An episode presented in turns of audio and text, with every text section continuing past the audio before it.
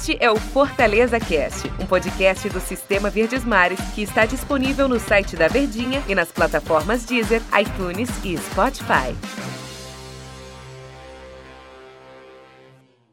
Olá, amigo ligado no Fortaleza Cast. Bom dia, boa tarde, boa noite, boa madrugada para você que nos acompanha em qualquer horário que for aqui do nosso podcast. Rapaz, eu, Denis Medeiros, aqui estou ao lado de Tom Alexandrino, nossa, a elegância nos comentários, como a gente chama lá na rádio, né? Para falar do Fortaleza. E, e, para falar sobre a possível contratação, deverá residir nos próximos dias Ariel Rolão, técnico argentino, lá com o Santos. Tô, ficou envolvido naquela polêmica lá, né, de, da, da torcida do Santos lá, de, chegou na casa do cara, fez um atentado, porque na minha opinião isso é um atentado, não são torcedores.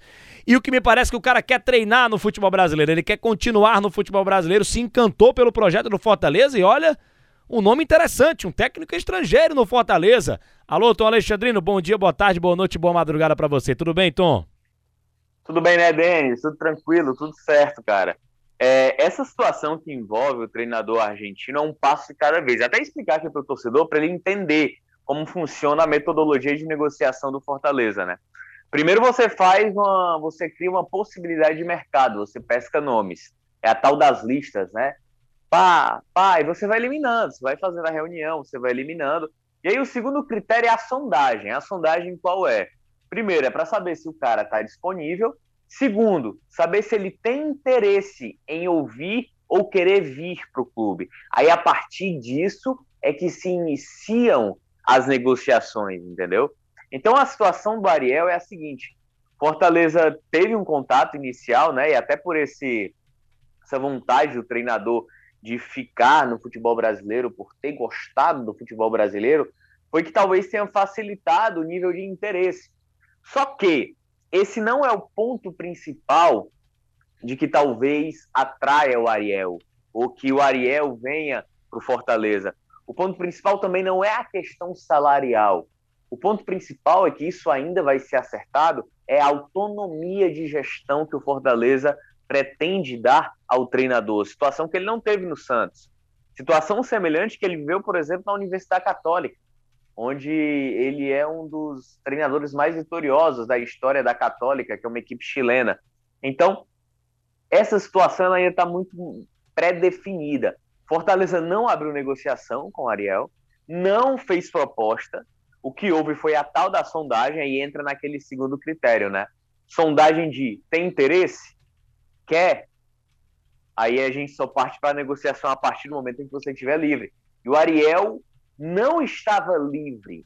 A partir do momento em que ele assinar a rescisão com o Santos, aí ele vai passar a ser agente livre. A partir disso é que o Fortaleza vai iniciar as tratativas de negociação. Há um empecilho muito forte ou num primeiro momento havia, que é a questão financeira. O cara ganha em dólar. Então, Fortaleza ele não vai ultrapassar os seus limites financeiros por isso. Porém, aliado ao projeto, aliado à forma como Fortaleza líder, lida no mercado, por ser uma equipe em ascensão e ter talvez aí um projeto a médio e longo prazo, seja os atrativos para o Roland, que inclusive aceite uma eventual redução salarial sobre aquilo que ele ganhava no primeiro momento no Santos, que era em torno de 450 mil. E aí não envolve apenas o salário do Roland, envolve envolve o salário de toda a comissão técnica, a pessoa é muito engraçada. Envolve as. Nossa. Por isso que eu estava falando Ariel direto. É nunca confundir, né? Ariel Olan, é... né? O técnico dele. Olan! Vamos falar Olan. É. e aí, cara, você tem que pagar o salário de tudo, é comissão técnica, tem uns trâmites burocráticos, que é moradia na capital, passagem para a vida, enfim, são vários aspectos envolvidos por trás, toda uma logística que muitas vezes o torcedor não quer saber. Ele só quer saber quem é ou quem será o novo treinador, menino Denis. Rapaz, eu tava vendo aqui a carreira do, do, Ô, do Ariel. Oi? Você gosta do Roland? do Ariel Holan. Go... Rapaz, eu gosto do trabalho dele, viu? E eu tava analisando. É o treinador, essa é a pergunta. É o treinador, obviamente. Eu tava, rapaz, vai dar muito. Mas pra Cearense vai ser ótimo esse nome aí. Mas eu tava dando uma olhada nele, é, aqui no Igual trabalho dele, 60 anos de idade. 60 anos de idade. Ele foi muito tempo auxiliar técnico e, curiosamente, técnico de hóquei sobre a grama, que é muito tradicional lá na Argentina. É, e, e, e, ele é, é, também é tradicional no Uruguai, né? Esse esporte, principalmente com mulheres. Existem esportes, né? Que a gente no Brasil é muito futebol e, e, e vôlei, né? Um pouco de basquete. Mas na Argentina e no Uruguai tem outros esportes que são bem tradicionais, como é o hóquei sobre a grama para mulheres. Futebol americano o também. Feminino, aqui. exatamente. E ele foi medalhista de bronze também. nos Jogos Pan-Americanos, medalhista de bronze nos Jogos Pan-Americanos de 2003 com a seleção uruguaia feminina. Ele era técnico de hóquei sobre a grama. Olha que curioso a história aí do, do Ariel Holan, né? Que também foi auxiliar técnico no Arsenal de Sarandi em 2004. Quando ele saiu do hóquei sobre a grama, ele virou é, auxiliar técnico do futebol, auxiliar no Estudiantes, no Independiente, no Banfield, no Arsenal de Sarandi de novo, Argentino Júnior, River Plate, no Banfield e foi técnico do Defensa e Justiça da Argentina, do Independente da Argentina, inclusive campeão da Copa Sul-Americana em 2017 em cima do Flamengo naquela ocasião, e campeão chileno na Universidade Católica do Chile até chegar ao time do Santos. Essa é a carreira do Ariel Holan, o técnico de 60 anos de idade, que tem uma vivência no esporte, né? A gente para pra pensar, o cara já foi técnico de hóquei sobre a grama, da, da seleção uruguaia, medalhista de bronze dos Jogos Pan-Americanos de Santo Domingo em 2003 e técnico de futebol também. E é um técnico recente de futebol, né, Tom? Porque é, por muito tempo foi auxiliar. E a gente sabe a diferença de ser um auxiliar e ser um técnico. Então, mesmo com muita idade, né, é um cara veterano, 60 anos, ele é novo nessa área de, de futebol, mas campeão da Sul-Americana, campeão chileno. Então, currículo o cara tem, né, Tom? De títulos importantes.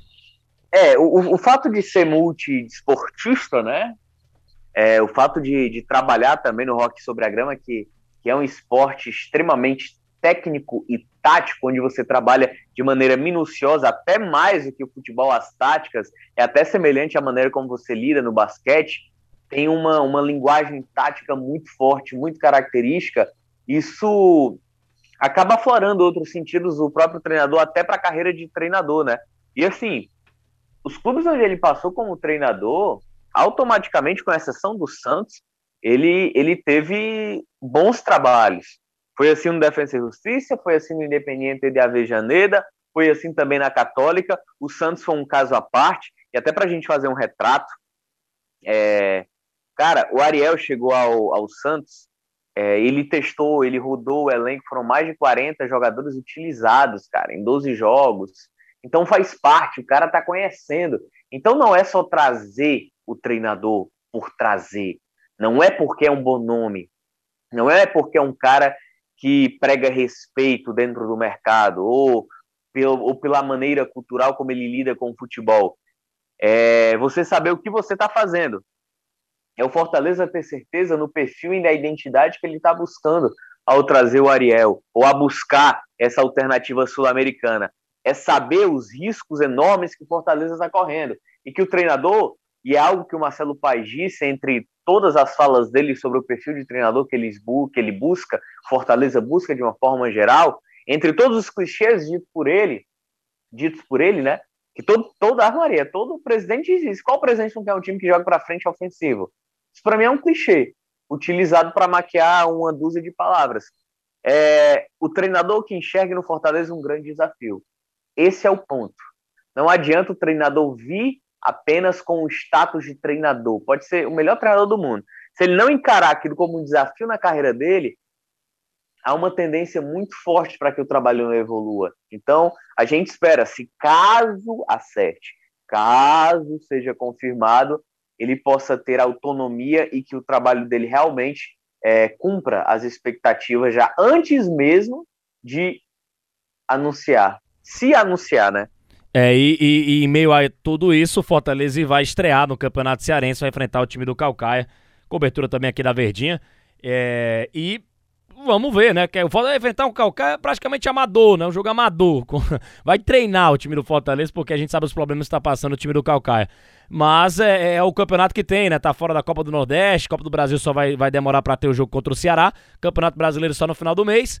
E tem essa oportunidade do tricampeonato cearense. Recomeça o campeonato estadual para o Fortaleza contra o time do Calcaia.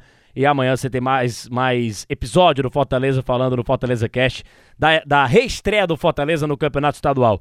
Tom, deu nosso tempo aqui. Valeu, cara. Um grande abraço para você, hein? Valeu, Derim, Derim. Grande Eita. abraço, hein, cara. Valeu, grande abraço pra todo mundo que ficou ligado aqui no nosso Fortaleza Cast. Grande abraço a todos. Valeu, Nação Tricolor. Este é o Fortaleza Cast, um podcast do Sistema Verdes Mares que está disponível no site da Verdinha e nas plataformas Deezer, iTunes e Spotify.